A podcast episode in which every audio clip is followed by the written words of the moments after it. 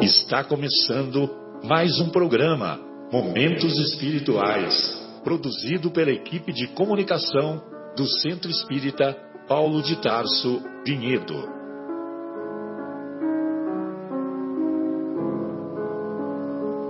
Se guardas contigo o estigma do sofrimento, indagando pela solução dos velhos problemas do ser e da dor, se percebes a nuvem que prenuncia a tormenta e o vórtice traiçoeiro das ondas em que navegas, vem conosco. Estudemos a rota de nossa multimilenar romagem no tempo, para sentirmos o calor da flama de nosso próprio espírito a palpitar e morredouro na eternidade e acendendo o lume da esperança, perseveremos juntos em exaltação de alegria que Deus, o Pai de infinita bondade, nos traçou a divina destinação para além das estrelas.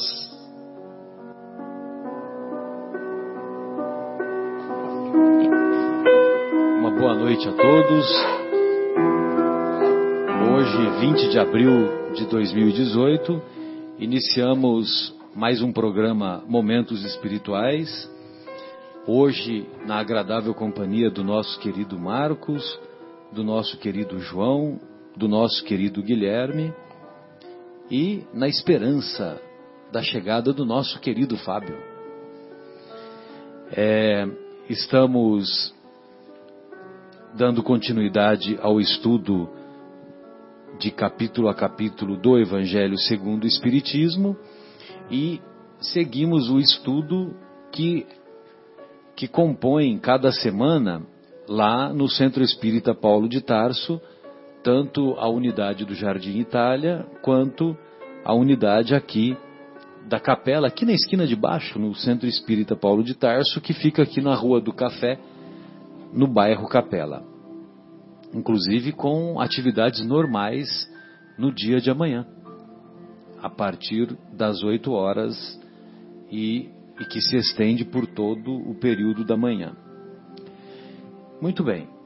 Hoje, então, é, faremos algumas reflexões sobre o capítulo intitulado Falsos Cristos e Falsos Profetas. E nesse capítulo Falsos Cristos e Falsos Profetas, nós vamos encontrar as anotações que se encontram tanto no evangelho, no evangelho, tanto nas anotações do evangelista Lucas, quanto nas anotações do evangelista Mateus. Então, lá nas anotações de Lucas, no capítulo 6, versos 43 a 45, nós vamos encontrar o seguinte: a árvore que produz maus frutos não é boa, e a árvore que produz bons frutos não é má. Porquanto, cada árvore se conhece pelo seu próprio fruto. Não se colhem figos nos espinheiros, nem cachos de uvas nas sarças. O homem de bem tira boas coisas do bom tesouro do seu coração, e o mal tira as más coisas do mau tesouro do seu coração. Porquanto a boca fala do de que está cheio o coração. A boca fala daquilo que está cheio o coração interessante nós observarmos os ensinos do Mestre, porque dá a impressão que ele que ele repete as informações, né? Ou seja, a árvore que produz maus, maus frutos não é boa, e a árvore que produz bons frutos não é má. Ele está falando a mesma coisa, só que como pedagogo por excelência que é o mestre, é, falando de uma maneira e de outra maneira, o, o leitor do Evangelho ou as pessoas que ouviam a sua, que tiveram o privilégio de ouvir, já pensou ouvir ao vivo uma preleção do Mestre?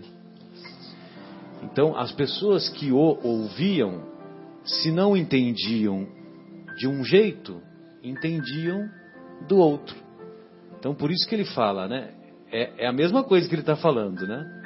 Mas, é, vamos dizer assim, vamos encarar como se fosse uma técnica pedagógica. Na época não se Não se podia Ou seja, escrever. podia escrever, mas não era uma coisa assim que você anotava no seu celular, que você pegava uma agenda e anotava Ah, rapidinho, sim, ou que sim. você gravava. E poucas pessoas sabiam escrever, né? Exatamente. É, não tinha o quadro, né, de, de uma lousa, né, para escrever lá e dar os exemplos. né? Exato. Então quando eu falo assim, só pra cima, desce pra baixo, só pra baixo, desce pra cima, você decora. Exato. Né? Se eu falar assim, sobe, né? Você vai ficar, ah, tá bom, beleza. Mas cadê a, brincadeira? Cadê a poesia? Cadê a, a rima? Cadê a, né? Exatamente, a bem arte? lembrado. Aí Jesus falava com arte, com rima, com poesia, com ideias é, às vezes contraditórias, pareciam contraditórias, né, pra gente, pra ficar guardado, pra marcar, pra gente não esquecer mais, né? Até porque o objetivo dele não era que você entendesse na hora que ele falasse. O objetivo dele é que o ensinamento ficasse para quando o nosso espírito amadurecesse, nós pudéssemos é, usufruir dele em toda a sua grandeza, né? em toda a sua potencialidade. E na época a gente ainda era crianças espirituais, né? Sem dúvida, sem dúvida. Bem lembrado. Então, há pouco vocês ouviram que nós tínhamos esperança na chegada do nosso querido Fábio e a esperança se concretizou. Obrigado, viu, Fábio? E, e bem lembrado. E você também me faz lembrar, Fábio, que o, lá na obra Boa Nova, né, que todos nós admiramos muito, e é uma das três obras que o, que o nosso querido Chico tinha predileção, é, o Chico tinha predileção por três obras. A primeira é Cartas de uma Morta, que, que ele mesmo psicografou, a obra ditada pela sua mãe, Maria João de Deus. A, a segunda obra que ele mais tinha carinho era a obra Boa Nova, e a terceira, a obra fantástica intitulada Paulo e Estevão. E lá na obra Boa Nova, num determinado momento, quando, quando Jesus começou a proferir o Sermão do Monte, o, o autor espiritual, Humberto de Campos, ele, ele diz que quando Jesus termina de proferir é, o Sermão do Monte, ou o Sermão da Montanha, Levi, que é o mesmo Mateus, havia anotado tudo. Ou seja, na época, 85, 80 a 90% da população não sabia ler e escrever. Eram poucos os que sabiam. Eram poucos. E, evidentemente, esse comentário que você fez, ele é, também era direcionado para aqueles que não sabiam escrever. Exatamente. E, e Os últimos serão os primeiros, os primeiros serão os primeiros os serão os últimos. últimos. Então, exatamente. E que nós vimos, inclusive, no capítulo da semana passada. E então, realmente, nós, nós podemos observar a, a grande capacidade pedagógica do mestre que fez com que essas histórias, ou fez com que se tornasse possível essas histórias, esses comentários, essas reflexões atravessassem os 20 séculos. E pelo jeito vão, vão continuar atravessando. Né? Vão continuar atravessando. O sábado foi feito para o homem e não o homem feito para o sábado. Exatamente, é bem lembrado lá. O sábado é isso mesmo. É, que é uma outra questão, né? Que o pessoal pegava ao pé da letra. É, a, a letra, poesia, né? A letra mata e o espírito vivifica, né? Que são é interessante, né? Que são inúmeros pensamentos que pensamentos imortais. E parecem ditos de forma poética, né? E Exatamente. até o Haroldo fala num dos seus podcasts, o Haroldo Dutra Dias, Sim, sim. que se você fazer, fizer uma inversão do texto, né? Se você pegar e tentar traduzir de volta para o hebraico, você vê que a maioria das coisas que ele dizia eram rimadas. Você, viu, você não tinha visto isso? É. Ele falava tudo, quase tudo que ele que desce, né, com rimas.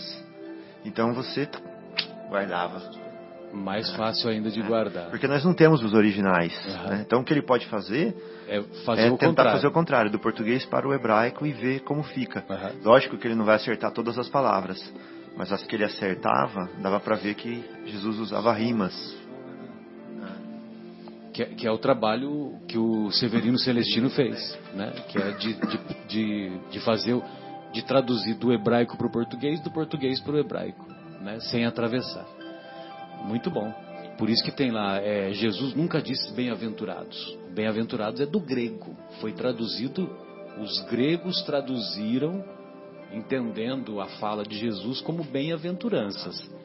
Mas o, o- como não tem a expressão bem-aventurados em hebraico, em hebraico é avante. Avante, siga. Avante os que sofrem, avante os que os misericordiosos e todos aqueles, avante os Ou pobres de seja, não espírito. desanimem, né? Sigam adiante. Não olhe para trás. É, bem, amigos, aí se vocês quiserem fazer algumas outras considerações, fiquem à vontade, porque a, a, nossa ideia depois é ir para os caracteres do verdadeiro profeta, lá do item 9, que é uma belíssima mensagem tenho, assinada pelo Erasto, né? Fica à vontade. tenho uma introduçãozinha aqui para fazer. Pode. É, olha só, a ideia de profeta de hoje, né, que a gente tem, é daquele que prediz o futuro, né? Você fala assim, profeta, Nostradamus. O que, que ele fez? Ele adivinha o futuro.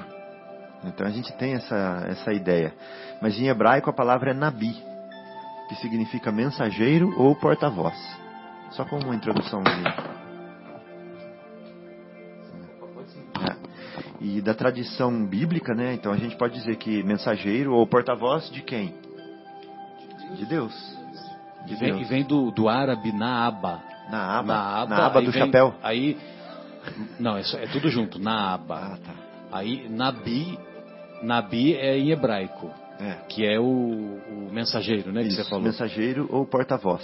O porta-voz. É. O porta-voz. que- Não então, é porta-bandeira. Então, aí foi pro grego como profeta, porque profeta é do grego. Do grego. Aí o mensageiro, porta-voz, ou, ou seja, intermediário, Intermediário. médium. Médium. Olha que legal. Profeta Aham. é intermediário. Olha que Médium. legal. Então, por exemplo, o profeta Elias, o profeta Moisés, todos aqueles inúmeros Eram profetas, Médiums. o que, que eles eram? Médiums. Médiums. Estavam no meio, trazendo a mensagem de, lá, Trazendo de a A para B. mensagem, a mensagem do mundo espiritual para O mundo, o mundo carnal. Exatamente. É, e, o, e o Fábio até falou uma coisa assim que nos, nos, nos leva, né, essa palavra nos leva a crer que só fala de pessoas que fazem predições, né, previu o futuro. Isso, garoto. É, ah, oh, ele profetizou, ele é profeta que, fala só do futuro. E na verdade não, né? São, como você está falando, né, Fabinho?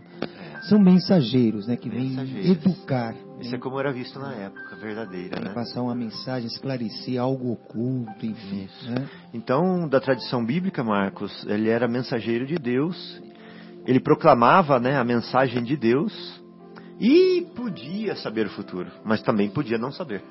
Não era o grande ponto, como é hoje, né? Exato. como a gente vê hoje. E quem são os profetas atuais, então? Os profetas, eh, no sentido original de hoje, são as pessoas que estão na. que estão nas. não sei se isso tem plural ou não. Vamos dizer assim, na vanguarda das religiões. Né? A gente fala, ah, você viu, por exemplo, tem muita gente que fala assim, ah, o profeta tal, o profeta não sei o que, que tá na. Por quê? Porque ele está trazendo a mensagem em nome daquela religião. Né? Tem, dá para se entender assim também. E proclamam em nome de Deus, inspirando e norteando os seguidores. Nesse sentido, até os pregadores espíritas não estão fora dessa categoria. Por quê? Porque ele está lá na frente, está inspirando também e está trazendo a mensagem de Deus. Né? Então, ou seja, se ele está na vanguarda de uma religião, seja ela qual for, e trazendo para a massa, né, uma mensagem é, sublime, né, da, da esfera superior, ele pode ser considerado um profeta, então também, né? É, quando ele está trazendo reflexões que as pessoas não, não alcançariam sozinhas. Quando ele está trazendo revelações que as pessoas não alcançariam sozinhas. Então ele está sendo um profeta também. Né? É só uma introduçãozinha para a gente. Não, sem dúvida, bem lembrado. Bem lembrado. E, e, a outra coisa, outra imagem interessante que, me, que você me, me fez recordar é em relação à árvore. É o, a árvore boa, ela dá bons frutos.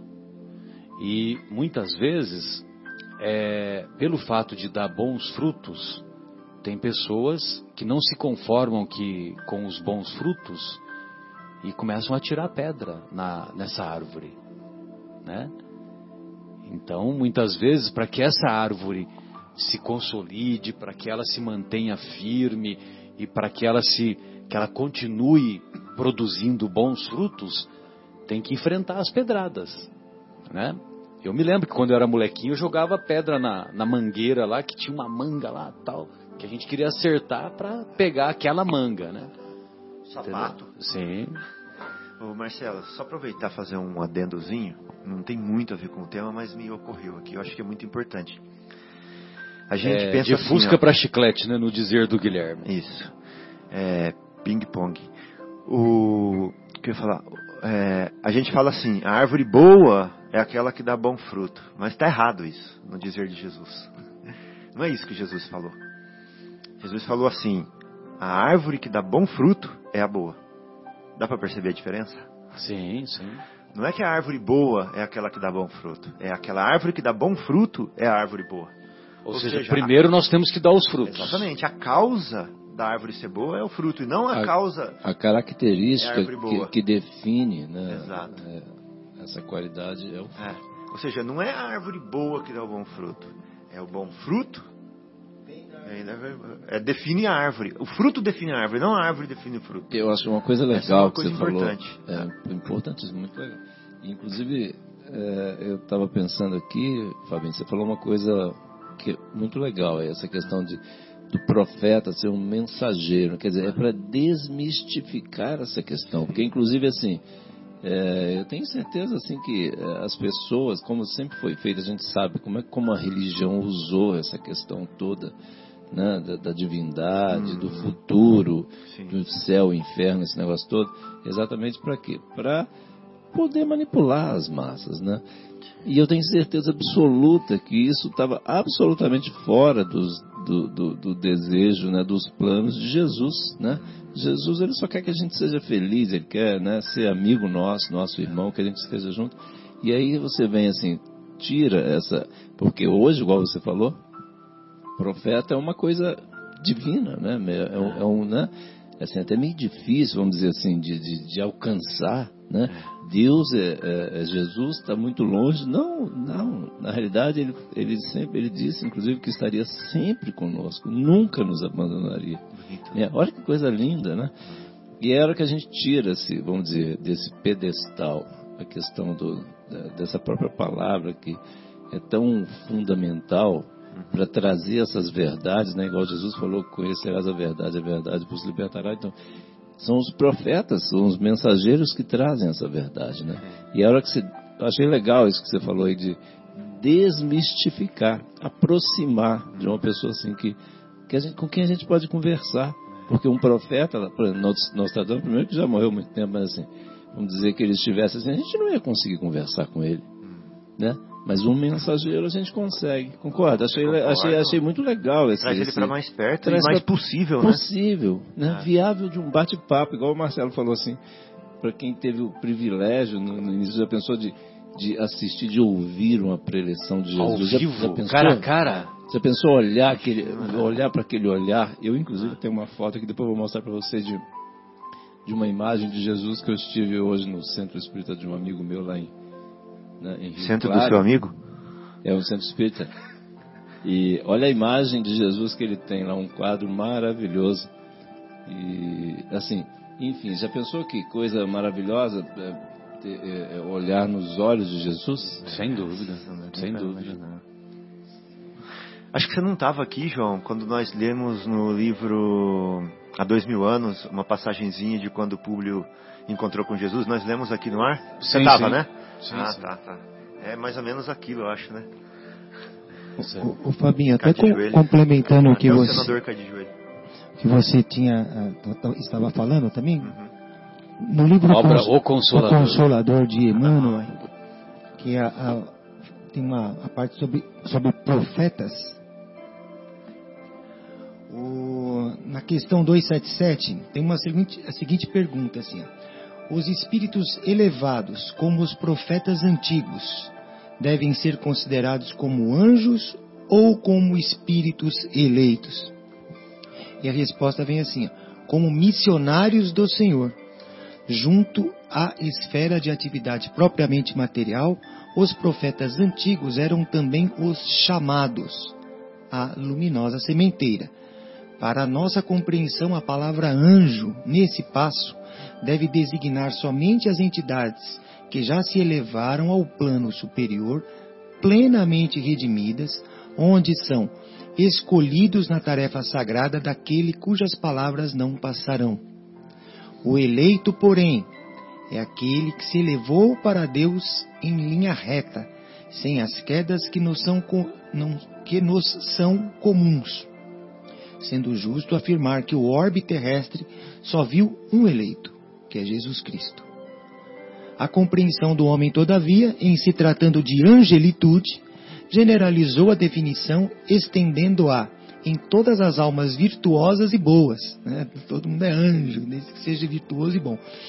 Nos bastidores da sua literatura, o que se justifica entendendo-se a palavra anjo significa mensageiro. Interessante, né? Mensageiro. Exatamente. Ele tenta esclarecer. É que a, a, palavra anjo já é, já é mais proveniente do latim, né? É. Então eu, o significado é o mesmo. É, mensageiro. Perfeito. Então aí você vê, é profeta, é, profeta no grego, anjo no, no latim. Uhum. Mas o significado é o mesmo. E daí também a gente tem, a gente tem uma compreensão mais, mais esclarecida sobre a importância da mediunidade. É, veja você, né, toda a história do mundo ocidental teve início através do fenômeno da sarça ardente.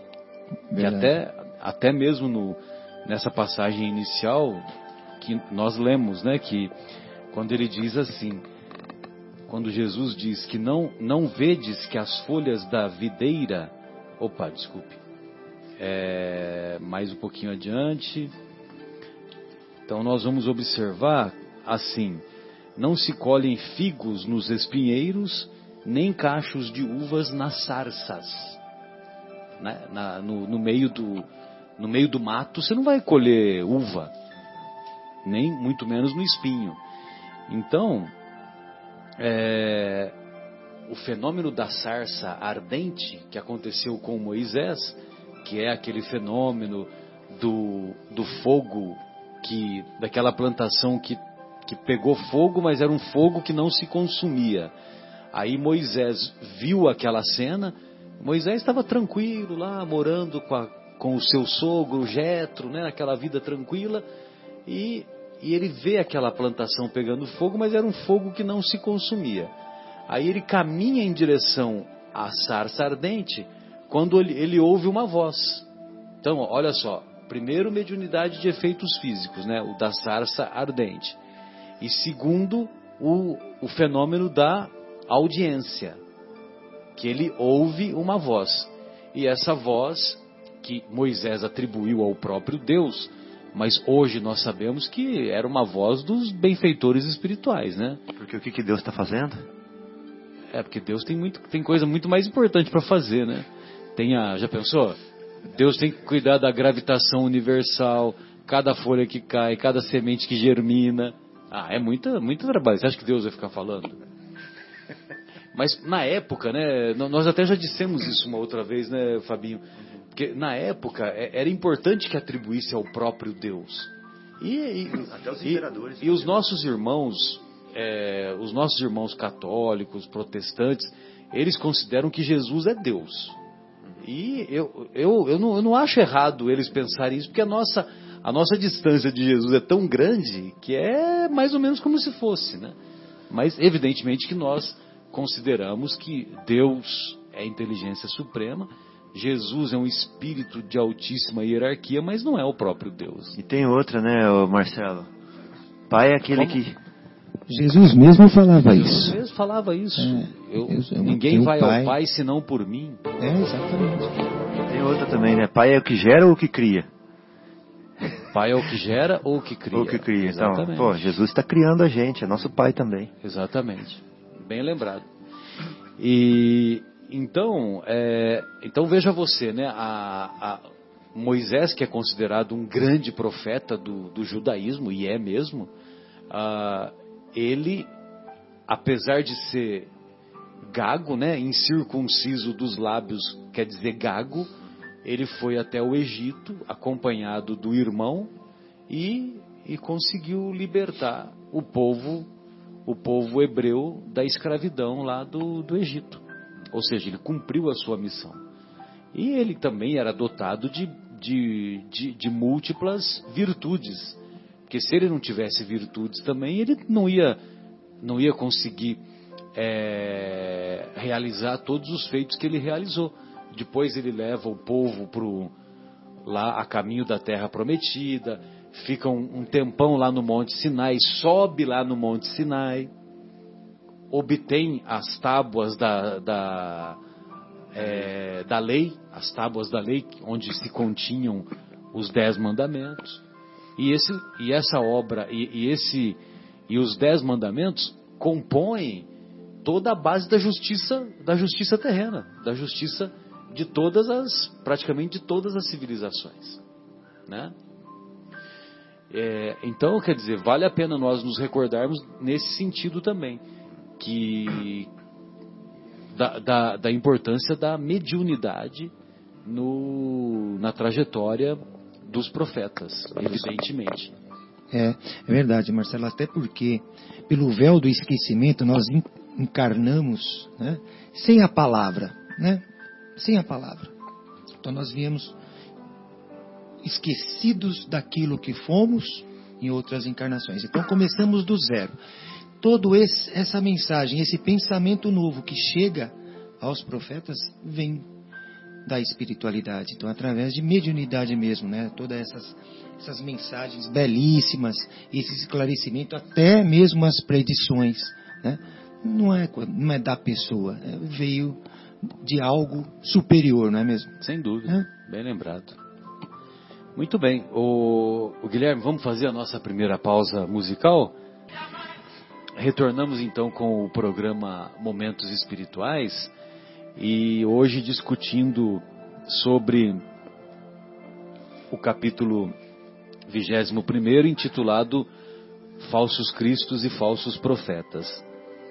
E nós gostaríamos também de fazer algumas considerações que, preparando a missão do Mestre, nós tivemos, o nosso planeta teve a honra de receber é, três missionários que foram muito importantes para preparar o caminho do Mestre Jesus, o caminho que para que ele pudesse, para que a sua semente pudesse florescer nos mais variados círculos do planeta, não só ficar restrito lá é, na Judéia o pensamento que Jesus veio trazer de amor, de fraternidade, de solidariedade etc, etc. O amor ágape, sobretudo. E, e nesse sentido, nós nos recordamos com, com muita gratidão do príncipe Siddhartha Gautama. Siddhartha Gautama, que depois ficou conhecido como Buda. Ah, Buda é uma palavra indiana que agora eu me esqueci o significado, viu, Guilherme? Vê se você me ajuda. Ah, me lembrei, é o iluminado. Que ele, é, ele vivia numa, no palácio, tinha uma vida faustosa, até por volta dos 30 anos de idade, quando ele ele tem lá uns conflitos íntimos e ele resolve então a, durante três anos ficar é, afastado daquela vida e morando lá numa floresta. E aí ele chegou à conclusão que a felicidade, para você obter a felicidade, é, essa obtenção vem do desapego. Olha só que interessante. Olha que contribuição maravilhosa da humanidade. Né? Então, o desapego às coisas materiais, sobretudo, evidentemente, e, e, é, e é, interessante porque tem é, oito passos do budismo para você chegar nesse desapego. Se você puder achar, viu, Guilherme, acho que é muito legal aí esses, nós fazermos esses, essas considerações aí dos oito passos do budismo em busca do desapego. Então nós vamos observar que os conceitos lá do budismo eles foram muito importantes para a sociedade indiana, uma sociedade baseada nas castas, nas castas dos brahmanes, e, e, eram, e eram castas que estabeleciam hierarquias na sociedade, que se você nascia numa situação desfavorável, é, você ia continuar a vida inteira naquela situação. Era seu karma. E, e se você. Pois não. E ainda é, né? É sim. Não é que era. Ainda é, mas é bem menos hoje, né? Ah, mas ainda. Sim, ainda... É. sim. No, o, é, é, o, que é, eu também tive contato, o pessoal fala que ainda é muito. Sim, sem dúvida nenhuma, mas não é como era antes, né? Que é, é, é esse que é o papel do, do Buda, né? Porque o Buda é, veio. Aquela história da evolução. A gente Sim. vai chegar lá, nós temos a eternidade para isso, né, Marcelo? Mas... E depois outra, se nós. Só vou fazer um, abrir um parênteses, né, João? Porque o, os nossos irmãos hindus, eles também tiveram contato com o mundo ocidental e muitos hindus. É, é só você pegar, por exemplo, a vida de Gandhi, né, naquele filme belíssimo, né, autobiográfico de 1983, o Gandhi. É, então você vê nitidamente né, que ele teve contato lá com o mundo ocidental e ele leva muitos conceitos lá para os nossos irmãos da Índia.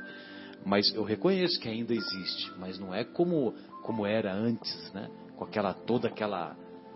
É, e, e sem contato com a, com a civilização ocidental. Né? É nesse sentido que eu estou colocando, mas eu reconheço que ainda existe, sem dúvida. Agora, é, quais, você achou os oito passos, o Guilherme? Vamos lá. Então, eu, eu achei. Oito passos do, do budismo. Eu achei duas versões aqui.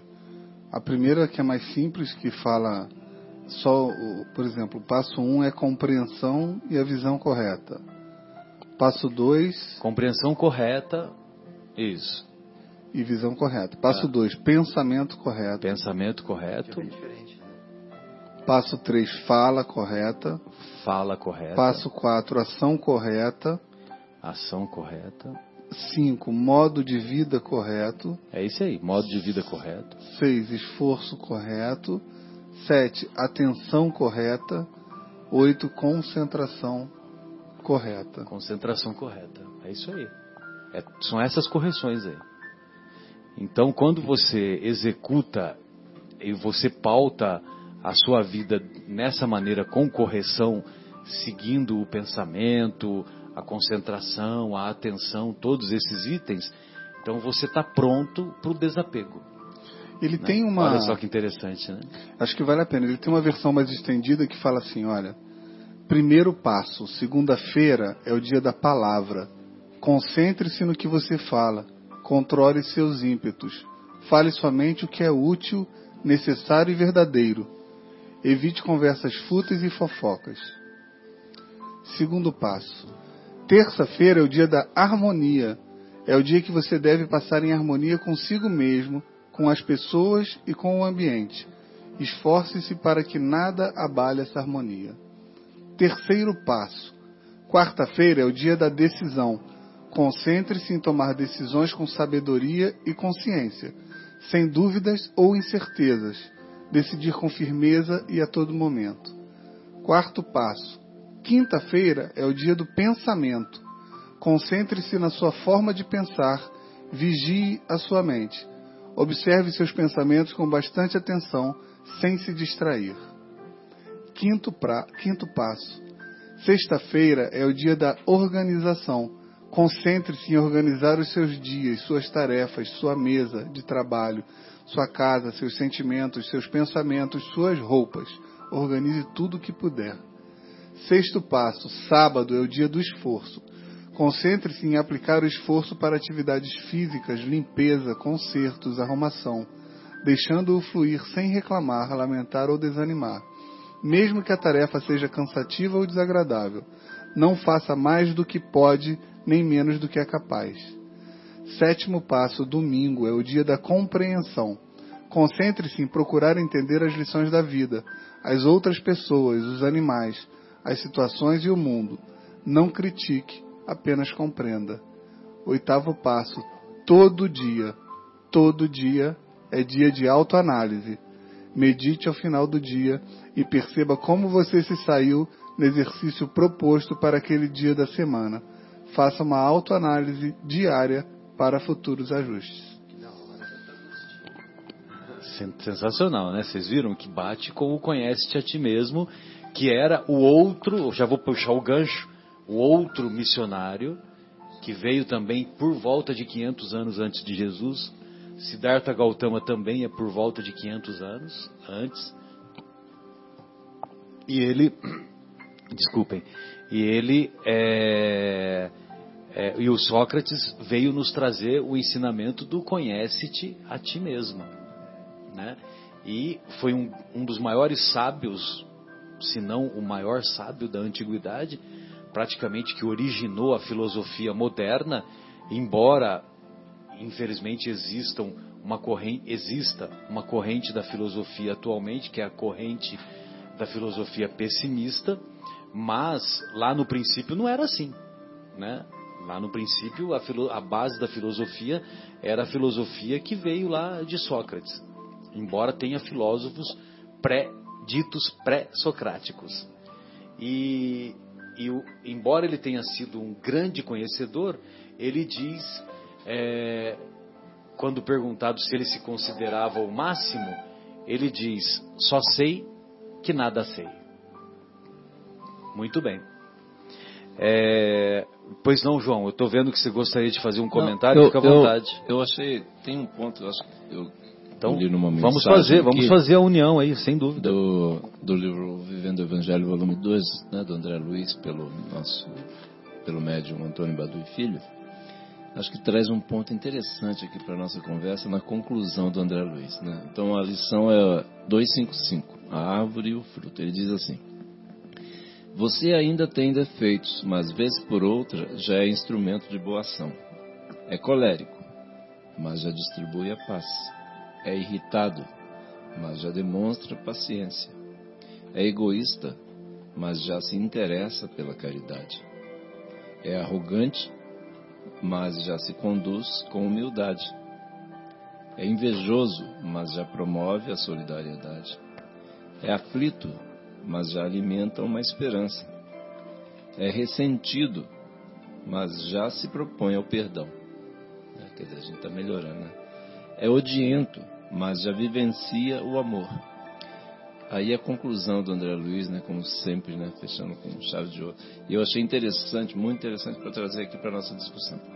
Então ele diz assim: não espere a perfeição para fazer o bem, observando a questão, olha que legal, observando que Jesus não se referiu à árvore perfeita. Ah Mas aquela que dá bons frutos. Jesus não se referiu à árvore per perfeita, mas aquela que dá bons frutos. Aí deu o exemplo, como a laranjeira, carregada de laranjas doces, embora seus galhos estejam revestidos de espinhos. Então, essa questão assim, não é a árvore perfeita. A perfeição não existe. Se for esperar trabalhador perfeito, né? Ia estar esperando até hoje, né? Como é que a gente ia fazer? Né? Olha que coisa interessante. Pra... E a gente estava falando de imagem que Jesus deixava nas palavras dele. Olha o que o André Luiz fez. É, Foi igual. É igual, Ele deixou uma imagem forte, né, exatamente. de uma laranjeira com uma laranja saborosa no meio de um monte de espinho. É, não, inclusive eu copiei porque assim, a nossa querida Sônia fez a preleção segunda-feira, ela usou esse exemplo, eu achei demais, né? Eu falei, nossa, não podemos, precisamos puxar isso aqui para a gente conversar, porque assim, é, que nós estamos tão longe, assim, dentro daquela questão lá que o Marcelo colocou aí, por exemplo, que, que Deus, é, Jesus é chamado de Deus, né? É aquela história do infinito, né? Lá no infinito parece tudo igual, é tudo é, junto, é. né? Uma estrela está grudada na outra tá no grudada, céu, né? É. Não, parece que é pertinho lá, é. você mede assim, tem um milímetro, mas enfim. É, aqui a, a, a perfeição está tão longe da gente assim, né? Que senão fica é, a gente vai achar que vai, é impossível, não vamos conseguir chegar lá. E Jesus falou né, que a gente pode fazer tudo o que ele fez e muito mais. É. Né? E Jesus falou é verdade. Sim, claro. João, e outra coisa que eu queria tirar daí que você leu é a seguinte. Então quer dizer, eu fiquei animado agora. Super animado. Então quer dizer que, ah, no, que meio, no meio dos nossos montes de espinhos, então quer dizer que se a gente der uma laranja suculenta, Tá tudo certo. Vai ser uma coisa uma boa? Só, é. Isso, Sim, não sei, não né? sei, você já teve essa, essa, essa, essa oportunidade assim em casa de ter uhum. plantado coisa, de ter o primeiro fruto de uma, de uma, Sim. de uma árvore? Ah. Olha que coisa maravilhosa. Às vezes demora, demora, mas a hora que ela vai lá, não, uma ah. mexerica, você, você colhe aquela ah. primeira mexerica que ela produz, é uma ah. coisa maravilhosa. E realmente, né? Tem os espinhos lá para, né? É. Mas enfim, a hora que você, você vai colher, não é um, um prazer, isso você está é. falando, essa sensação. Olha aqui. Não, essa questão da imagem, né? Que você você, foi legal não você puxar mais. isso aí, para não esquecer nunca mais. É. Né? Igual hoje eu li é, num livro Vinha de Luz, uma imagem assim maravilhosa. Emmanuel fala assim: qual que era o comentário? Eu sou o caminho. Ponto. Então ele ia comentar essa frase de Jesus: Eu sou o caminho. Ele nem leu o resto. Cá entre nós, Jesus se achava, né? Só que a diferença é que ele podia, né? Só que ele podia. Ele pode, né? Então, ele foi comentar: Eu sou o caminho. E no final ele termina assim: ó. Em qualquer região onde não há caminhos, a economia é imprestável. Certo? Se você não usa, se não tem, ou se você não usa os caminhos, a economia é imprestável. É, lugar onde não tem estrada, né? Você imagina, né? É. Então a gente não existe. Então a né? gente tem o caminho agora e a gente não usa. Então a nossa vida fica imprestável. Ele faz essa comparação. Entendeu? Belíssima, hein? Belíssima. Quem, quem, que fez essa? Ah, sim, no Linha de Luz. De Luz é. Esses livros, aqueles, é, esses quatro livros de Emmanuel lá, né? São maravilhosos. Né? Então, esses, é, só completando assim alguns desses profetas que antecederam a vinda do Cristo e que tiveram um papel muito importante na disseminação do pensamento, do pensamento de Jesus, para preparar o caminho dos ensinos né, que, ele, que ele veio nos trazer. É, então, nós tivemos o, o nosso querido Siddhartha Gautama, o Buda, e que também em alguns locais ele é conhecido como Sakyamuni. Sakyamuni, que é o mesmo Siddhartha Gautama. É, que eu dei uma de Guilherme aqui e eu pesquisei. E, e eu, então o Sócrates, né, na Grécia, que teve um papel importantíssimo né, no, no estabelecimento das bases da, da filosofia e, evidentemente, com a, nas bases da filosofia de um comportamento ético elevado que ele veio nos ensinar. Ah, nunca me esqueço que um dos pensamentos de Sócrates, que ele, ele diz o seguinte, que é sobre a injustiça, como é que é que ele fala? Que me condenaram, a mulher dele falou, mas te condenaram injustamente. É. Aí ele falou assim, mas você queria que fosse justamente? Mas você queria, é, queria que fosse justamente. Não, mas não, é, não era esse que eu queria lembrar. Agora me, me fugiu qual é o pensamento, eu me recordando eu falo. E, então, quer dizer, tem várias passagens que ele, que ele nos trouxe, né? E uma das passagens, inclusive, um dos discípulos, procura, é um dos discípulos, ele, ele subornou o guarda da prisão onde o Sócrates se encontrava, e ele falou: Olha, mestre, eu, eu subornei o guarda da prisão e ele, ele vai deixar a, a porta aberta, né, as grades abertas, e vai fingir que você está que tá dormindo e você pode fugir. E assim nós salvamos você. Mas salvamos, salvar do quê? Salvar do quê? Do, Então, quer dizer, você vê que é o, o desapego dele, né? E também a, o, o, conhecimento da missão que ele tinha. Da missão que ele, que ele tinha, porque ele ia morrer injustamente. Que ele era acusado de. de é, como é que se diz? De constranger os jovens da época, né? Alguma coisa assim, né? E, e isso fez com que os, os seus inimigos o acusassem. E ele, ele foi julgado por 72 juízes. Mais. 72. Alguém sabe o nome de um dos 72? A história não registrou. Só que registrou a passagem de Sócrates. Muito bem. E o, o outro o outro colaborador de Jesus, missionário de Jesus, é Confúcio.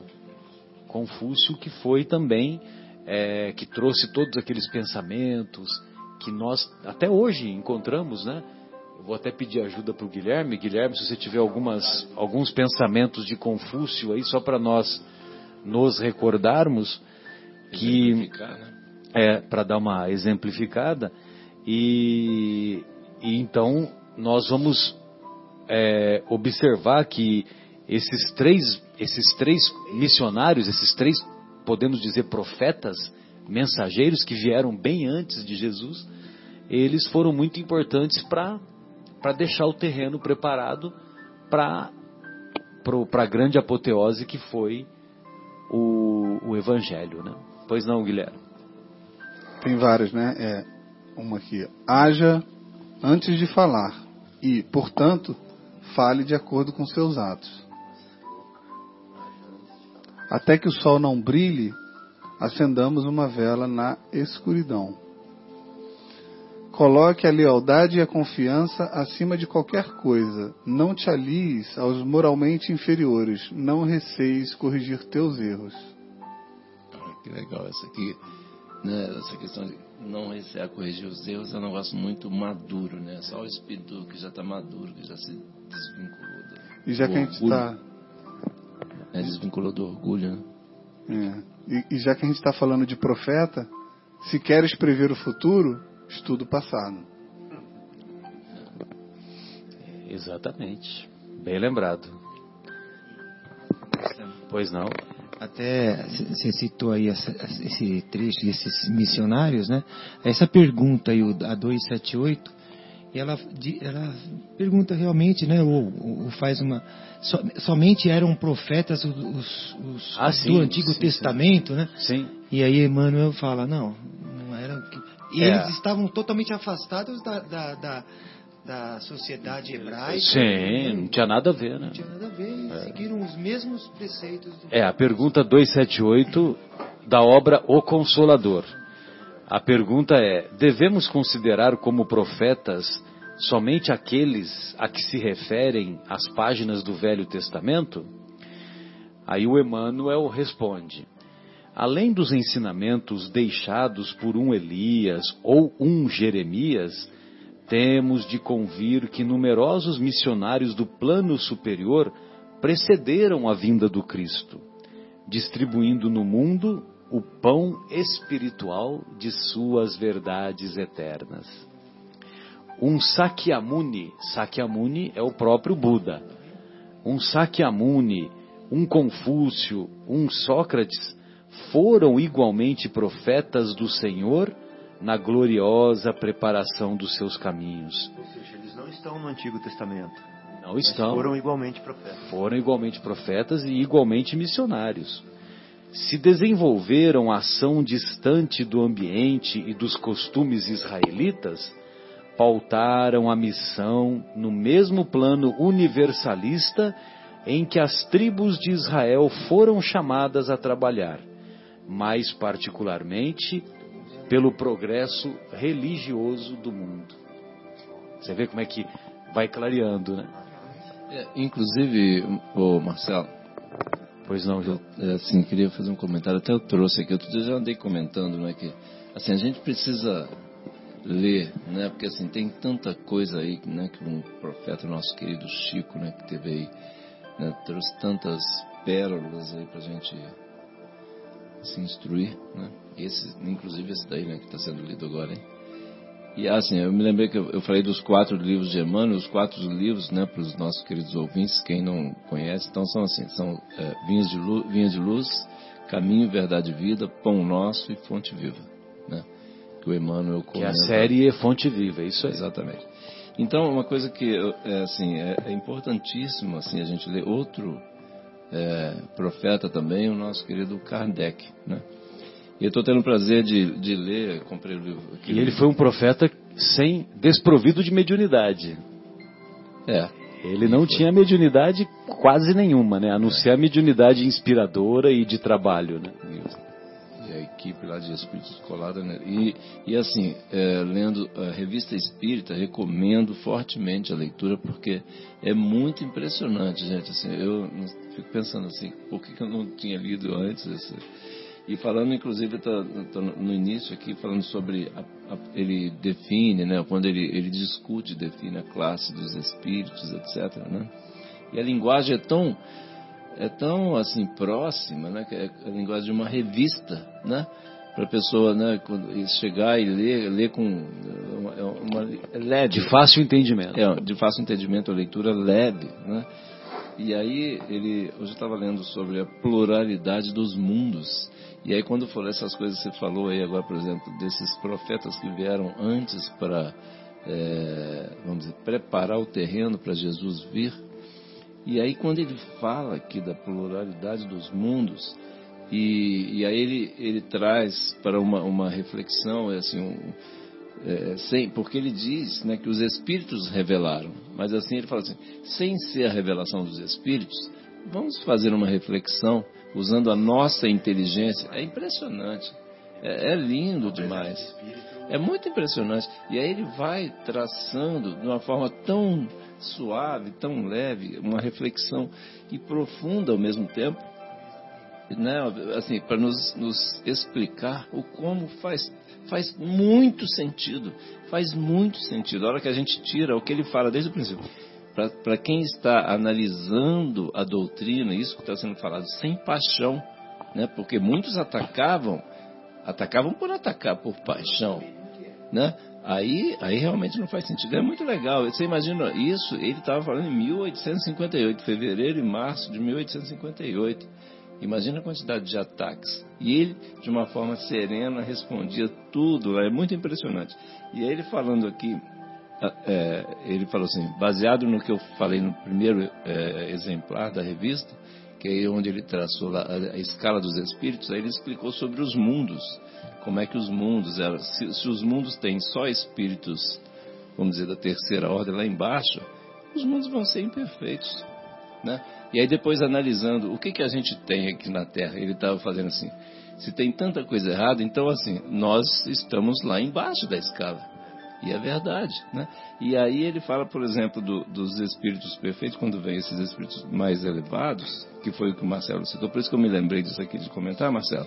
Aí ele fala assim, muitos espíritos, é, vamos dizer, esses espíritos é, elevados que vêm, por exemplo, cumprir alguma missão, eles vêm para, é, é, vamos dizer, com uma, uma tarefa específica, né? Mas são espíritos que já estão muito acima né? E a gente sabe disso, é isso que o Marcelo acabou de comentar. Esses, por exemplo, Buda, esses, né, Confúcio, todos mais aí, são espíritos que já moram, vamos dizer, residem lá, têm o direito de, de residir em outros planetas, conquistaram isso, né? Mas vêm aqui nos ajudar, né? Inclusive ele comenta do, de Júpiter, né, que é o, é o planeta mais evoluído no nosso sistema. Exatamente. Aí logo logo você vai encontrar uma entrevista com o Bernard Palissy que é um morador de Júpiter. Você vai, você, né, já falou, é, acho que é na, no mês de abril de 1858. Sabe é, que. Tem uma entrevista completa com o Bernard Palissy. Ô, oh, Marcelo, desculpe. Sabe que eu estava lendo o, A Caminho da Luz, né? Faz parte do, do primeiro Aprendizes. Eu li A Caminho da Luz. E sabe que nem sempre também é assim, né? Jesus envia missionários mas esses missionários também falham. Né? Eles, dentro do livre-arbítrio, que eles têm, eles vieram preparados, vieram para fazer aquilo e não fizeram. E, às vezes, até pior, não só não fizeram, como também fizeram coisas contrárias ao que eles vieram. É, então, foi até citado Maomé, né? no, no livro A Caminho da Luz, Napoleão, e que foram, de certa forma, missionários. Vieram trazer algo a mais, né? Uma... Tomara que nós não nos convertamos em. Um ponto interessante. Não nos transformemos em Napoleões. Sem dúvida. E outros que é. falharam. É, orai e vigiar. Um ponto importante da, da, da, missão, né, da característica da missão, é que ela pode ser con conseguida ou não. Né? Então não é porque é missionário que já acertou. É missionário, mas ele pode não atingir. Como o Brasil, né? que tem a missão de ser pátria do Evangelho e coração do mundo. E vai, e vai chegar. Vai chegar. Parece que não, né? Mas vai. Sabe por quê? Porque é da vontade do Mestre Jesus.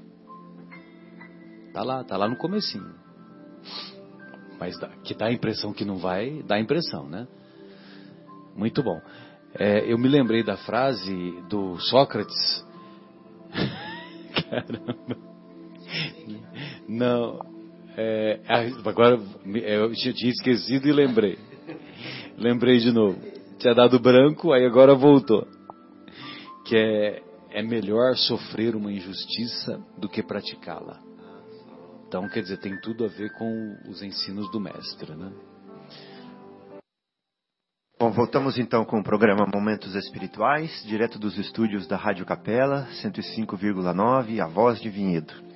Este programa é uma realização do Centro Espírita Paulo de Tarso, do seu departamento de comunicação. Hoje nós estamos estudando o tema sobre falsos profetas e é um prazer poder continuar aqui nas reflexões com vocês. Então eu queria é, aproveitar né, que a bola ficou comigo aqui e, e, fazer uma reflexão, né, todo mundo junto, sobre aquilo que Jesus falou, né? Que você conhece a árvore pelo fruto, ou seja, a qualidade do fruto determina a qualidade da árvore, e não o contrário. Né? Então, eu já vi muita gente, por exemplo, criticar Chico Xavier. Né? Mas eu não vi o fruto dessas pessoas que criticam Chico Xavier. Em compensação, eu vi os frutos de Chico Xavier. Né? Só de livros são 412, sendo que nenhum real ficou para o bolso dele. Né? Todos foram doados para obras e instituições de caridade. Sem contar as suas é, inumeráveis é, atitudes né, perante a sociedade, de caridade e etc. Então, é, Quantos corações consolados, consolados nas cartas, né? As reuniões As intermináveis, reuniões. aquelas filas, né? Uhum, as visitas que ele fazia, etc. e tal. Né? Então a pergunta que serve para nós é o seguinte: o que, que a gente está falando por aí? Vamos, vamos pensar o seguinte: nós somos mensageiros também, no, no nosso nível, né? Mas nós somos mensageiros também. Nós trazemos mensagens para as pessoas. Quando eu estou numa reunião de amigos, eu sou um mensageiro. Que mensagem eu estou trazendo, né? Nessa reunião? O que está saindo da minha boca? Né? E outra coisa para a gente refletir. Outra coisa para a gente refletir. É, e aquelas pessoas que falam uma coisa, mas fazem outra coisa? Estou falando aquelas pessoas apontando o dedo para mim. Né? Ou seja, é, fala, fala, fala, fala, mas cadê o fruto? Essa é a grande coisa. Então, quando a gente observar pessoas falando, que se julgam ou não se julgam profeta, ou que a gente pensa, fica em dúvida se é, se não é profeta, se é o mensageiro, se não é mensageiro, é simples ela faz o que ela fala? Né? Qual é o fruto dessa pessoa? Esse que é o importante para a gente é, analisar, né? para a gente saber se nós estamos no caminho correto. Porque Paulo de Tarso fala assim: no deserto da vida, seja a caridade o nosso farol. Ou seja, você está perdido, você não sabe para que lado vai. Então, olha para aquele farol lá. É a caridade. Ou seja, se, você, se a sua vida está pautada na caridade, se você está fazendo caridade, você está fazendo certo. Se não tiver desse lado, meu amigo, você está indo para o lado errado.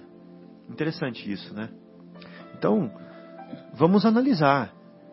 Essa está tendo essa obra? Né? Tô vendo essa obra? Então beleza, está no caminho certo, está indo para o farol. Né? Não estou vendo essa obra? Ah, então meu filho está perdido no deserto. Está atravessando dunas, está indo para um lado para o outro, está rodando em círculos, mas não está indo para a direção, não está indo para o caminho, é para o farol. Isso que é, é, é esse farol que nós temos que buscar nas pessoas, essa obra, né? essa obra de amor, porque amor é caridade, né? Caridade é amor em ação. Então, a obra de amor, ah, então tá certo, não importa. Né? E, inclusive, né, Fábio, é, é muito legal o seu raciocínio, e até com um conceito né, que o Espiritismo vem deixar mais claro para a gente, né? É que inclusive não só às vezes o que a gente fala, né? Você falou do que a gente fala, mas muitas vezes o que a gente pensa, né? Porque os espíritos, os espíritos, eles é, eles enxergam o nosso pensamento. Né? A gente está pensando, a gente está vibrando, os espíritos estão sentindo, a gente está, é, vamos dizer, atingindo essa sintonia, mesmo que é, involuntariamente com a nossa imperfeição. Mas assim, se a gente tiver essa consciência e buscar, inclusive, alinhar o pensamento, né, para a gente é, buscar evitar os é, pensamentos negativos, tá certo? Buscar essa, essa, ter sempre o, o coração voltado para o bem, igual você acabou de dizer. Uhum. Né? Inclusive, não só as nossas ações, mas inclusive os nossos pensamentos, que são onde começam as nossas ações. Né? Começa lá no pensamento e depois vira uma ação. Né? Muito legal, acho que é fundamental essa questão da, das obras aí. Acho que foi muito bem lembrado. Só para concluir, Marcelo, por isso não. a necessidade, né, João, da gente seguir o que o Guilherme leu, né, que o Marcelo indicou, esses oito passos do budismo? Oito, Oito passos do budismo. budismo para se chegar ao desapego. Olha só que interessante. Então, isso daí, Marcelo, esse exercício, né, que o, depois o Guilherme leu uma segunda parte que é como se fosse colocar em prática, segunda, né? É. Para você. O que, que isso faz com a gente? Atua lá na fonte, lá dentro. Porque é onde está inflamado, é o coração. Né? Onde inflama e a boca fala do que o coração está cheio, né? Então, essa que é a, isso que você está falando aí. Essa que é a essência da coisa. O objetivo. É, o né? objetivo é mudar lá dentro, onde inflama a gente. O coração. inclusive, nesse capítulo né, da, da, da, revista Espírita, olha, como é, olha, o, olha o pensamento lá do Kardec, como já é. Lá ele já fala da, dessa questão da hipocrisia. É. Né? Porque isso é hipocrisia, tá certo? É. Quer dizer, a gente é, dizer a sociedade, vamos dizer, coloca aquele verniz. Prega uma coisa e faz outra. E aí, exatamente, prega uma coisa e faz outra. Aquela questão que acabou de ser falada, né? Do, o Guilherme leu para a gente lá, para a gente agir conforme a gente fala. Então, assim, o Kardec, ele colocou bem claro o porquê disso daí, né? Para exatamente assim, porque as pessoas ainda, eles não, não é, vamos dizer, nós, né? Não, não temos ainda aquela vontade forte o suficiente para mudar esse, essa parte interna que você falou, né, que o Espiritismo diz da, da a famosa reforma íntima. O que é a reforma íntima? A reforma íntima é mudar esse sentimento lá dentro, onde está sendo formado o fogo. Ah. Esse fogo que você está comentando aí, ah. que, são, é, que é o nosso desejo, que é a nossa formação, que é de onde nascem todas as ideias, todos os nossos atos nascem lá no coração. Se a gente não fizer uma reforma nesse coração, o resultado nunca vai ser bom. É hipocrisia. Você percebeu, João, que uma pessoa quando ela quer, quando ela é vaidosa, né? Olha de novo olhando no espelho. Uma pessoa quando é vaidosa, ela ela fala coisas para provocar nas entrelinhas, elogios. É verdade. Né? Tem razão. Porque o coração dela está cheio de vaidade, né? tem então essa ela, necessidade. Então ela vai falar, por exemplo, de, da revista espírita, mas enquanto ela está falando da revista espírita, ela coloca alguma coisa na, na, na sutileza, né, nas entrelinhas, que é para provocar em você o estímulo de que você me alabe, alabe essa pessoa, uhum. né, para ela, para ela alimentar a vaidade dela. É igual quando você entra na loja e você vai falar do jogo do Corinthians com o vendedor, mas o vendedor vai achar um jeito no meio das palavras do jogo do Corinthians de vender aquela camisa para você. Tá Porque no coração dele ele quer vender aquela camisa é. para você. Não vai ele, deixar você sair pode... com Corinthians, com Parmeira. É. Mas ele, pode até contar um monte de historinha, mas o ah. objetivo é fazer aquilo. Exatamente. E, igual aquela pessoa que é beata, você vai conversar com aquela pessoa, seja de uma região ou da outra, vai conversar de um monte de coisa da vida, mas vai chegar uma hora que ela vai forçar para converter você. Exatamente. Fazer uma doutrinação ali. Né? É. Então o é coração verdade. fala, a boca fala do que o coração está cheio. É isso aí.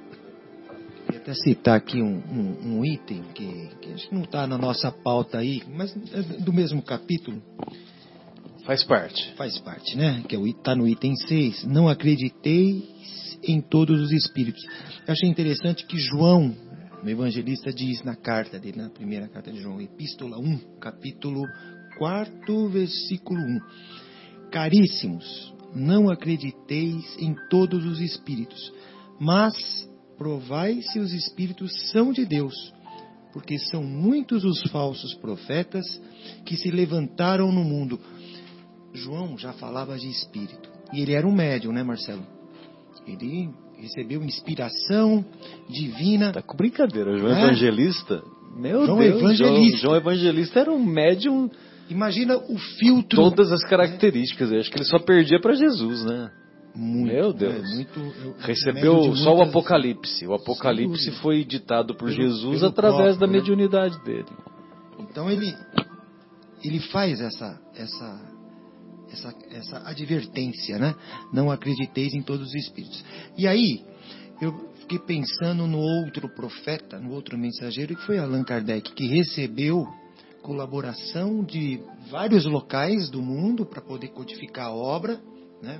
recebeu várias mensagens é, da Europa, enfim, de outros, que ele teve a sabedoria, a inspiração para que separar, né? Separar, né? Compilar, clareza, codificar, dele saber se aquela obra era de uma envergadura moral, além da moralidade alta, é inteligência alta também porque um também sem o outro, aí a gente começa a perceber os verdadeiros ou os falsos profetas, né? Do, do, do item 9. Inclusive, Inteligência alta, moralidade alta. Inclusive, Marcão, assim, o, o, de uma humildade impressionante. Ele dizendo o seguinte, ele, é, aqui na revista Espírita, ele fala assim, ele se desculpando se desculpando, agradecendo imensamente toda, porque ele no início ele pediu a colaboração de todo mundo, né? Sim. E aí as pessoas mandavam um monte de histórias, relatos, tal, tal, tal.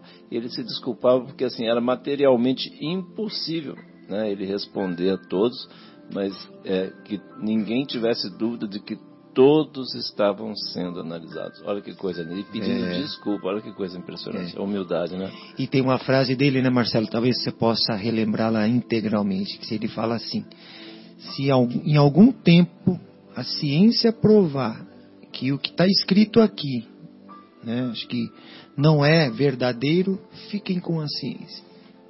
Então, até olhei aqui pro Guilherme, né, que já vai. Na... Não, ele, não, ele não vai achar, ele já procurou. Ah, é?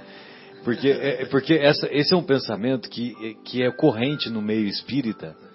E, e, eu já ouvi vários palestrantes, entendeu, falarem isso. É, por exemplo, eu comecei na doutrina em 82, né? Tava com 18 aninhos. E, e de lá para cá, eu, vários palestrantes eu ouvi falar isso, entendeu? Só que a gente não consegue achar na codificação aonde está escrito isso. Entendeu? Mas é um pensamento corrente. É um pensamento corrente. E eu acho que é um pensamento correto. Kardecpedia deve. É, é um pensamento correto. É, pode ser que Kardecpedia dê para achar, né? É, mas o, o, por exemplo, aqui ó, se quiser aqui na Kardecpedia, se você quiser é, diz... Agora, por exemplo, uma que, uma que com certeza foi dita foi o Emmanuel, que nós já falamos aqui né, algumas vezes. Né? O Emmanuel disse para o Chico: se alguma vez o que eu disser para você for contra o que você estudou e aprendeu com Kardec, esqueça o que eu falei e fique com Kardec. Entendeu? Então isso, isso realmente é, também não sei se está escrito, mas atribuído. é que é que é atribuído sim, uhum. entendeu? Mas é um pensamento correto. E, e só para às vezes a gente faz essa busca não é nem para é, ser do contra, porque a, a gente tem muito tem muita gente que fica esperando uma falha né do de alguém do espiritismo para jogar pedra. Então, às vezes, a gente segue alguns pensamentos que depois não se confirmam, eles usam exatamente isso para dizer, tá vendo? Olha, eles falam determinada coisa que não está escrito em lugar nenhum, eles dizem isso, dizem aquilo, né? Então, é nesse intuito. Sem dúvida, por isso que é bom a gente sempre ter as fontes, né? Mas, se você for analisar, às vezes tem alguns ensinamentos que foram que foram transmitidos apenas apenas oralmente, né? Apenas por, por palavras. O, o evangelho no início, a maior, a maior parte da difusão ocorreu ocorreu no boca a boca. É. Ocorreu no boca a boca. para geração, eles não escreviam. Exatamente. Os hebreus Tinha pouca gente que sabia ler, pouca é. gente sabia escrever. Foram escrever é. só, nossa, bem, bem aqui na frente, né? Pois é. Agora, entrando um pouquinho no tema propriamente dito, da mensagem do Erasto, então nós vamos encontrar a mensagem do Erasto, é, que é o item 9, né?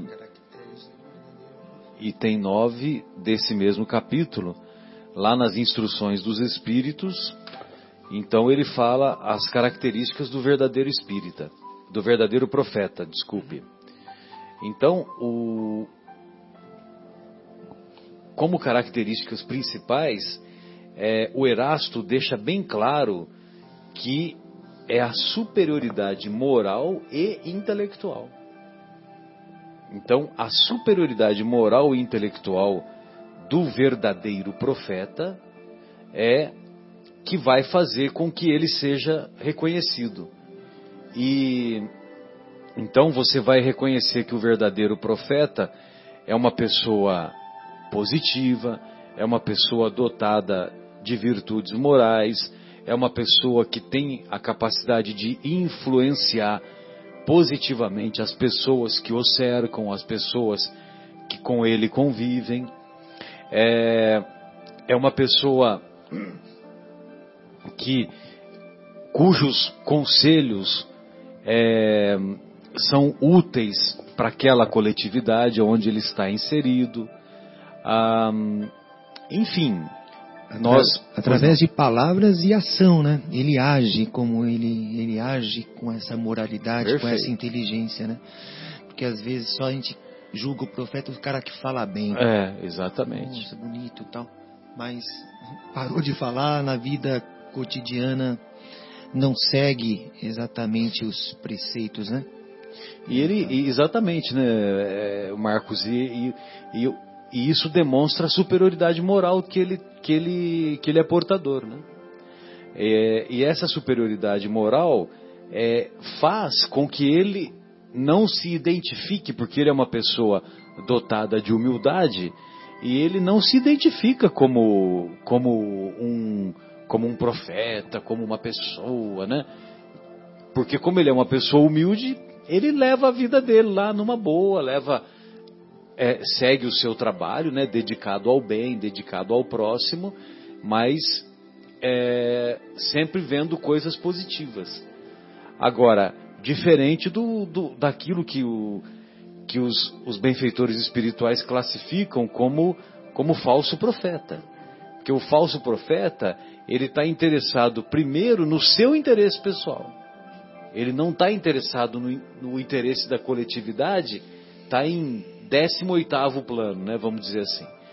Agora, o verdadeiro profeta não. O verdadeiro profeta, primeiro o interesse coletivo, depois o interesse pessoal. Bem depois, bem depois. Aliás, esse é até um desejo que eu até convido os estimados ouvintes, os corações que estão nos ouvindo, para que nós, em nossas orações, principalmente no momento atual que o nosso país está passando, para que nós, é, em nossas orações, peçamos a Deus, peçamos, peçamos aos benfeitores espirituais que os políticos que, é, que em breve assumirão as suas funções a partir do, da, da futura administração de 2019, e eu não me refiro somente ao, ao mandatário, não me refiro somente ao presidente, aos ministros, aos governadores, me refiro também aos deputados estaduais, deputados federais, aos senadores, que peçamos a Deus que esses, que os benfeitores é, coloquem no coração e na mente desses homens que nos representarão, para que eles coloquem verdadeiramente o interesse coletivo acima dos interesses individuais. Né? Se, se, se eles conseguirem executar essa missão, executar essa função, já vai ser um passo, um passo muito produtivo para que o nosso país é, consiga progredir de maneira mais justa, de maneira é, de maneira a que o progresso seja alcançado, vamos dizer assim, mais rapidamente. É, João, você fez menção de fazer algum comentário? Fique à vontade. Não, eu acho que assim essa, essa questão da, da prática da prática da, da, da oração né, diária, é, os Espíritos têm nos é, sugerido né, que a gente que a gente pense de uma forma mais equilibrada, que a gente é, não se não fique nessa nessa busca incessante aí de ficar trocando um monte de mensagens, né, WhatsApp, etc, para lá e para cá, tá leu um monte de coisa bonita, mas na hora de, de sentir, né, igual teve uma mensagem outro dia, o Espírito nos disse o seguinte: a gente está trocando muitas mensagens para lá e para cá, tal, mas assim, quanto nós temos nos amado de verdade? Quanto nós temos amado os nossos é, os nossos comandantes, né, as pessoas que têm a responsabilidade de conduzir pessoas, né, empresas, enfim. Então, assim, nós temos que vibrar, igual o Marcelo falou, de uma forma muito correta, nós temos que é, cultivar no nosso coração né, a nossa, o costume assim, diário de vibrar por essas pessoas. Porque você já imagina, né, vamos imaginar, né, nossos queridos ouvintes, quanto é, a carga psicológica em cima de, de, cada um desses irmãos nossos lá. Como é que nós nos comportaríamos se estivéssemos lá, né? Então, assim, eles precisam, e mesmo, por exemplo, esses espíritos que estão encarregados, vamos dizer, dessa, de, de auxiliar na, na, na, realização, né, no cumprimento desse, dessas promessas aí da melhoria, etc., o quanto eles precisam das nossas vibrações para conseguir é, colocar em prática um plano colocar, vamos dizer, mudar a sociedade, né? Tem tantas forças contrárias, né? Então vamos dar a nossa contribuição diariamente, vibrando, né? Fazendo prece por esses irmãos. Eu estava vendo aqui, Marcelo. Lembrado, João. Eu não sei se você também confirma isso, mas Erasto era discípulo de Paulo? Discípulo de Paulo. Olha, interessante. Então você vê que o, esses caracteres do verdadeiro profeta vêm de um discípulo de um verdadeiro, né? De um Exatamente. De um verdadeiro profeta. De um verdadeiro profeta. Paulo. Paulo de Tarso foi um verdadeiro profeta, sem dúvida. Tem referências do Erasto em algumas cartas, só que agora eu não me recordo quais cartas, né? E o Erasto ele participou ativamente da codificação, é, porque ele era tido como um dos um dos um dos espíritos protetores do Kardec, que o acompanhavam mais de perto né, nas, suas, nas suas anotações antes de, de publicar. Né? Então, às vezes o Kardec, antes de fazer as publicações, ele fazia consultas aos benfeitores espirituais que os para fazer as correções que se faziam necessárias, além além da presença do espírito da verdade que uma vez por mês dedicava 15 minutos a essa tarefa. É. Não, João. Não, eu só lembrei que eh, você sempre comenta aí, né, Marcelo, para a gente deixar claro aqui para os ouvintes, né, porque é, muitos dos nossos ouvintes podem não ser espíritas, né? Mas um livro Sim. muito interessante, maravilhoso, né? O melhor livro que já li até hoje, o chamado Paulo Estevam. Paulo Estevam, é Imperdível, né? Para quem, quem ainda não leu, por favor, é... não perca essa oportunidade. Exatamente. Não, não perca essa é. É, encarnação, não vai passar essa encarnação sem não, ver o, Paulo Estevam, pelo amor de Deus. O interessante dessa obra que eu acho, sabe, o, João, é que mesmo, mesmo uma pessoa que não, que é ateia, que é materialista, que não acredita em nada, vamos supor que pegue esse livro e leia como se fosse um romance. Ou seja, faça de conta que nada daquilo aconteceu. É só uma novela, só uma história. É tudo uma história, que é uma coisa assim que foi da cabeça lá do Chico Xavier, que isso de, isso de espírito é tudo bobagem, que não foi o Emmanuel que ditou, etc, etc. Faça de conta que não é nada disso. Leia como um romance. É, e vai... Se você ler como um romance, é impressionante. É, é, é impressionante. É realmente. É, eu, é, vai chorar muito, porque é, é, muito emocionante, é muito maravilhoso. É, é, de longe assim o melhor livro. Que, eu gostaria que, que o Richard Dawkins lesse esse livro. O Richard Dawkins é um dos um dos nossos irmãos que é do, do ateísmo, né? Do fundou a igreja a, igreja do espaguete voador, né? Ah, é? É, é, é um, um, grupo de materialistas que eles eles inclusive eles praticam a caridade, entendeu? Eles se, se uniram, fazem ações sociais, mas eles mas eles não eles não colocam é, ele, ele colocou o nome de igreja do espaguete voador do ponto de vista irônico, né? Mas, mas eles não acreditam em Deus, não acreditam em espiritualidade, muito menos. Mediunidade, piada, entendeu? Isso tudo é. E, só que, no, no entanto, eles, eles fazem algumas ações beneméritas, ações sociais beneméritas. Tá certo. Já vão conquistando. Vamos lá, vamos lá. O bingo. Estou vendo que você achou. Sabia Eureka! Eu isso, Eureka! Cara. Eu sabia que eu tinha lido isso. Olha só, o Guilherme está confirmando ali que ele viu no, na Gênese, no, no livro. Né? Ah, que bom. Fala assim, ó. Caminhando de par com o progresso, o Espiritismo jamais será ultrapassado. Nossa, que presunção, né? Por quê? Agora vamos ver se ele era sábio mesmo ou não, sensato. Porque se novas descobertas lhe demonstrarem estar em erro acerca de um ponto qualquer, ele se modificará nesse ponto. Se uma verdade nova se revelar, ele a aceitará. Então tá aí essa frase, do jeito que está no livro. A Gênese, capítulo 1, item 55. Perfeito. Então que se, se a é ciência é evidenciar algum erro, ele vai lá e faz a correção necessária. Só que o curioso é que já tem 150 anos e o erro não foi encontrado. E não será encontrado, não será encontrado, não é porque é presunção nossa do, de espírita, né? Não é porque nós é, partilhamos desse pensamento, mas é porque a doutrina foi enviada das esferas superiores.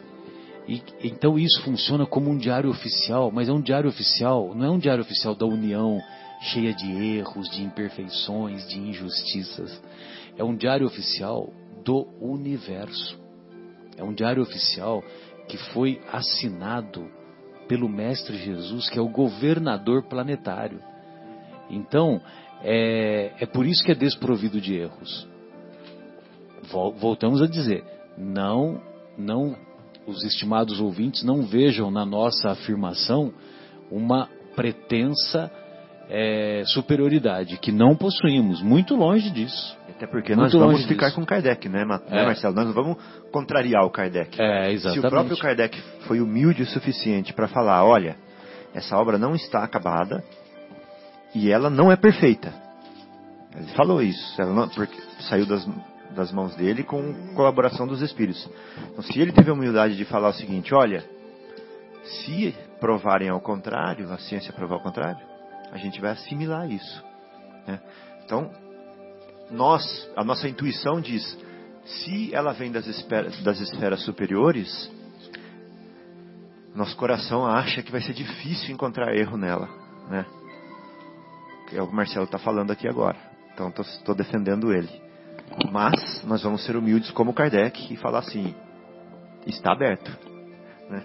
É, Sem e, dúvida. E, e, o, e o Kardec, ele, ele foi feito tal, né, exatamente fez as, as, coisas aconteceram assim, ele fazia e, e, e, existia exatamente uma conferência, os espíritos conferiam absolutamente tudo que era feito. É, então, inclusive aqui na revista Espírita, de novo, ele comenta tudo isso, porque as pessoas, os contestadores, né? E ele dizia exatamente, a argumentação dele era que, assim, todo é, o trabalho que era feito, que foi feito, etc. e tal, era sempre revisto pelos, pelos espíritos. Né? Então, e ele, inclusive, para não ficar aquela, vamos dizer, pretensão de que ele que fez, né, a doutrina dele, ele sempre deixou bem claro que a doutrina, exatamente, mantinha a humildade. A doutrina é dos espíritos, estou aqui para ajudar como colaborador. Né? E é interessante, né, que depois veio o Chico e o Emmanuel falou é, o conceito semelhante para ele, para o Chico. Se um dia você, eu falar alguma coisa, ensinar alguma coisa para você que não que não está em, em, consonância com os ensinos de Kardec, esqueça o que eu disse e fique com, fique com Kardec. E o nosso querido é, Marcos está lembrando aqui o, uma mensagem é, que vale a pena ser lida e também refletida assinada pelo Espírito da Verdade e que foi colocada no prefácio de O Evangelho segundo o Espiritismo. Então ele diz assim: Os Espíritos do Senhor, que são as virtudes dos céus, como um imenso exército que se movimenta ao receber a ordem de comando, espalham-se sobre toda a face da terra. Semelhantes a estrelas cadentes, vêm iluminar o caminho e abrir os olhos aos cegos.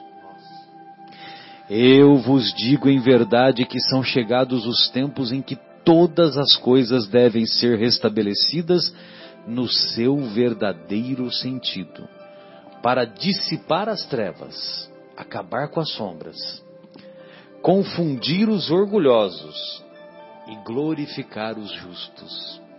Quando nós confundimos os orgulhosos, nós estamos no caminho correto.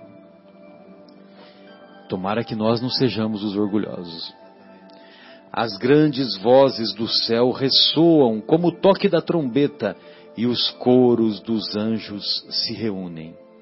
Homens, nós vos convidamos ao divino concerto, que vossas mãos tomem a lira, que vossas vozes se unam e no hino sagrado se estendam e vibrem de um extremo do universo ao outro. Homens e irmãos amados, estamos juntos de vós. Amai-vos também uns aos outros e dizei, do fundo de vosso coração, fazendo a vontade do Pai que está no céu. Senhor, Senhor, e podereis entrar no reino dos céus. O reino dos céus é a obra divina no coração do homem. Ou o reino de Deus, né? É a mesma coisa. Muito bem. Você deixou mais alguma separada aí, ô, ô, ô João, para a gente fazer mais uma, uma reflexão caminhando para nossa despedida, ou se alguém tiver mais alguma, alguma consideração? Fiquem à vontade, Fabinho, fica à vontade, Fabinho. eu vou ler. É... Fabinho datilografou. Que legal. Datilograf... É o verbo datilografar, né? Os, o pessoal, o, os, os jovens, é, os jovens não, não, não sabem o que é máquina Hamilton, nem máquina Olivetti, né? Máquina de escrever. Retrocesso, lembra do retrocesso? Então eu vou trazer, Pois não, pois vou, não, Fabinho. vou falar primeiro uma coisa aqui, que é para provocar nós mesmos espíritas, tá? E se doer em alguém, depois pode bater em mim, quando o Guilherme puser a musiquinha aí. Olha só, isto serve para os espíritas, né? Isso que nós estamos lendo sobre os profetas. Né? Entre espíritas, rituais, encenações, superstições, personalismo, crença cega, etc. Não há ainda, por exemplo, os que colocam datas para as coisas no meio dos espíritas? Ai, que dor. Ai, que dor. É para todos os espíritas ouvirem e refletirem, não é para responder, tá? o que ia acontecer a partir de 2000? Era consenso isso, hein? O Espiritismo exige crença raciocinada. Ah, mas foi Fulano que falou. e aí, gente? Dói ou não dói? O professor que ensina é o mesmo pai que testa. Olha que bonita essa frase. O professor que ensina é o mesmo pai que testa. Dá para entender? Então veja bem, eu, eu ensino uma coisa para você, depois eu coloco aquilo em, em, em, em prova, aquilo que eu te ensinei. Como se eu tivesse contrariando aquilo que eu te ensinei. Você está entendendo o que eu estou querendo dizer? Então quer dizer que na verdade eu, te, eu balanço você. Eu estou te pondo em prova. Você aprendeu mesmo?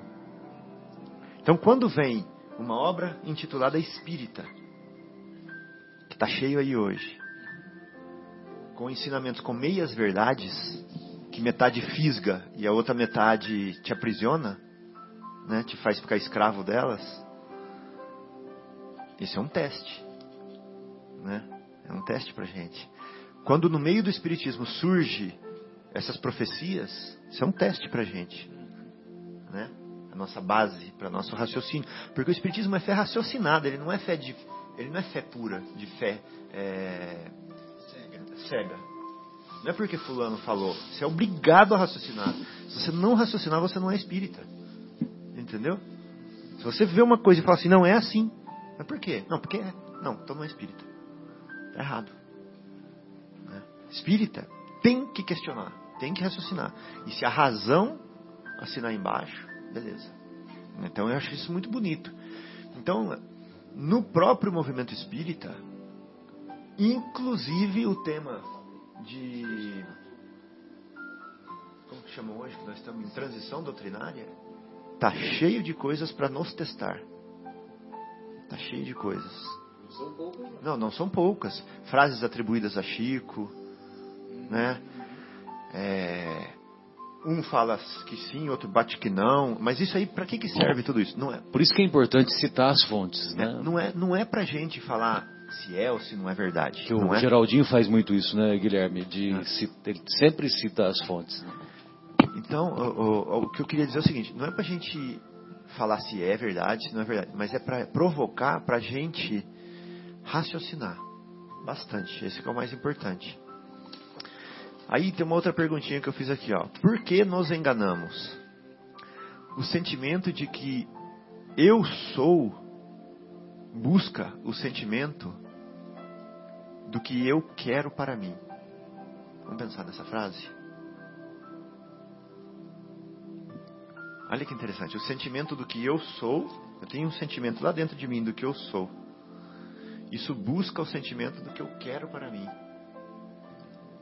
Né? É a transformação. Né? Não, e o quão distante um está do outro. Né? De verdade. De verdade. É. Sem. Falando com Deus, assim, sozinho no quarto. Uhum. Então vem aquela frase: Diga-me quem tu eres, que eu digo com quem tu andas. É. É o contrário, né, do que o ditado popular fala. O ditado popular é: Diga com quem tu andas, uhum. que eu lhe digo quem, quem tu és. É. Mas na visão da psicologia é o correto. O, é, quer dizer, na visão da psicologia, o correto é o contrário. É.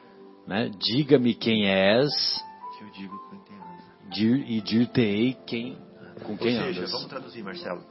Diga-me como é o teu coração que eu digo que sai da tua boca. É, É coisa, tinha né? um, um, um, um expositor lá na casa de André Luiz em São Paulo, inclusive eu tive curso com ele também, na doutrina, que ele falava assim, ele brincava assim, diga o que tu pensas, que eu te direi quem tu és. É isso aí. O que tu pensas. Olha, Exatamente, se aprofundou mais ainda, exatamente. Aí, tem- É, até tem um que fala assim, "Diga- diga é, quem tu pensas que te direi das tuas companhias, né? Que é exa- porque assim, aquela que eu, que eu até comentei aquela hora, né, Fabinho, você estava falando das palavras, né, mas assim, só os pensamentos, os nossos pensamentos já atingem os espíritos e a gente já busca uma sintonia, ficou pensando naquilo, por isso a importância dessa questão, né, vamos dizer, de- do que a gente fica, o orar e vigiar, é isso mesmo, Marcão, e assim, o que, que a gente fica pensando, aquelas, a gente conversou uma vez, né, Fabinho, esse monoideísmo, até conversei com o Guilherme também outro dia, sobre a questão de, pra gente vigiar essa questão de ficar olhando, muito fixar a ideia demais nas notícias, porque assim, a mídia tem um papel muito importante, a parte do pessoal de, dos repórteres, etc, trazer notícia, né? Mas assim, aí a gente fica, se a gente fica apaixonado pelas notícias, a gente acaba, né? A gente estava conversando outro dia, né, Fabinho?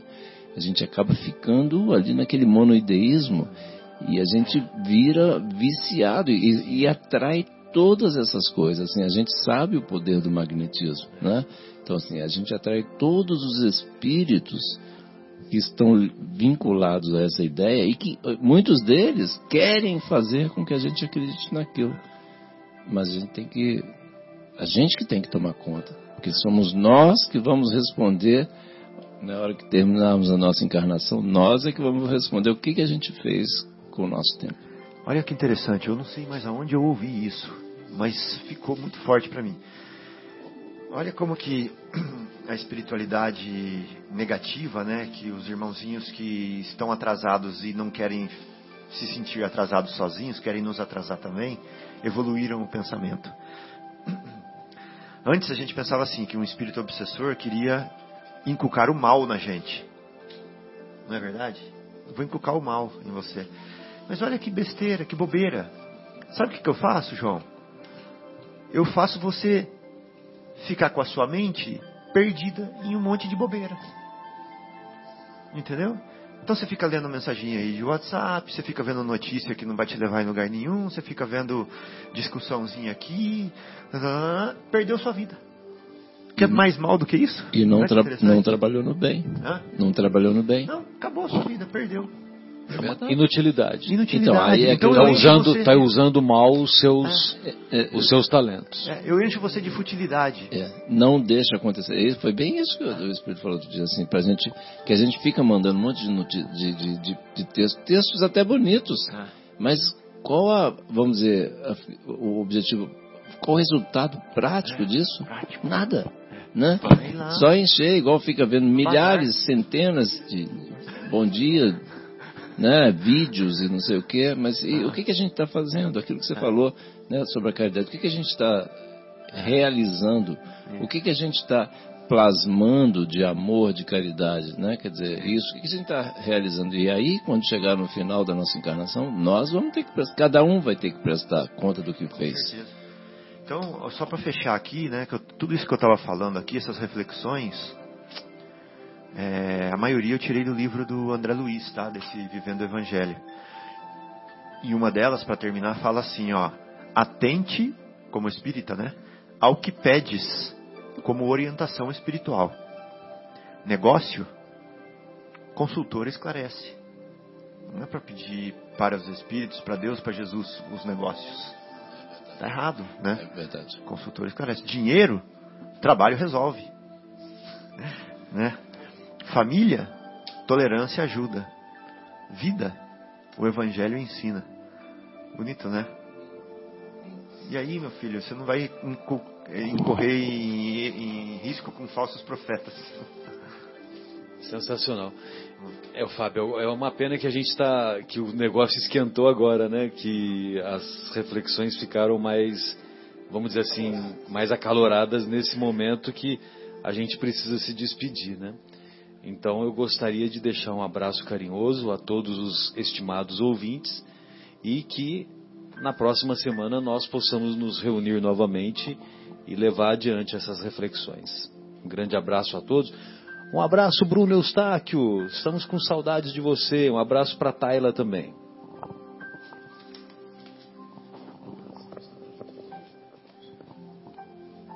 Tá bom. Boa noite, queridos ouvintes, os amigos aqui presentes, Marcelo, Marcos, o Fabinho, o Guilherme e todos os queridos ouvintes que nos acompanham, os corações, como diz Marcelo, os corações que estão sintonizados aí com, com as nossas conversas, nossas discussões aqui que a gente vem buscando entender, aprender e receber as, as intuições, as vibrações dos espíritos, né? Então nos despedimos aí mandando um abraço para todo mundo e que Jesus abençoe cada um de vocês. Fiquem com Deus. Um abraço a todos os amigos, uma excelente semana a todos, os meus queridos parentes, amigos, familiares, ouvintes, enfim, a todos. Fiquem com Deus, até a próxima sexta-feira.